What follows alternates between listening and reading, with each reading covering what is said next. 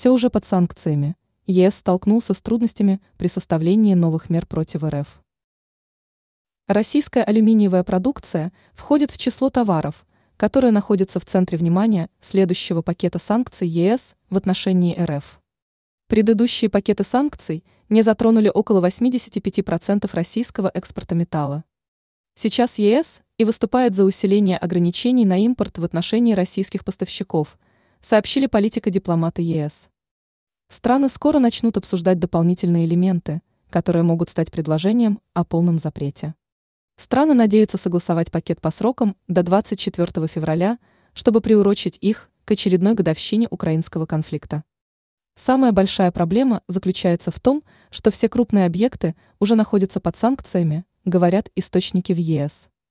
Некоторые другие крупные товары, такие как ядерная энергия или СПГ, недоступны для рестрикций. Ранее сообщалось, что ЕС обсуждает новые антироссийские санкции –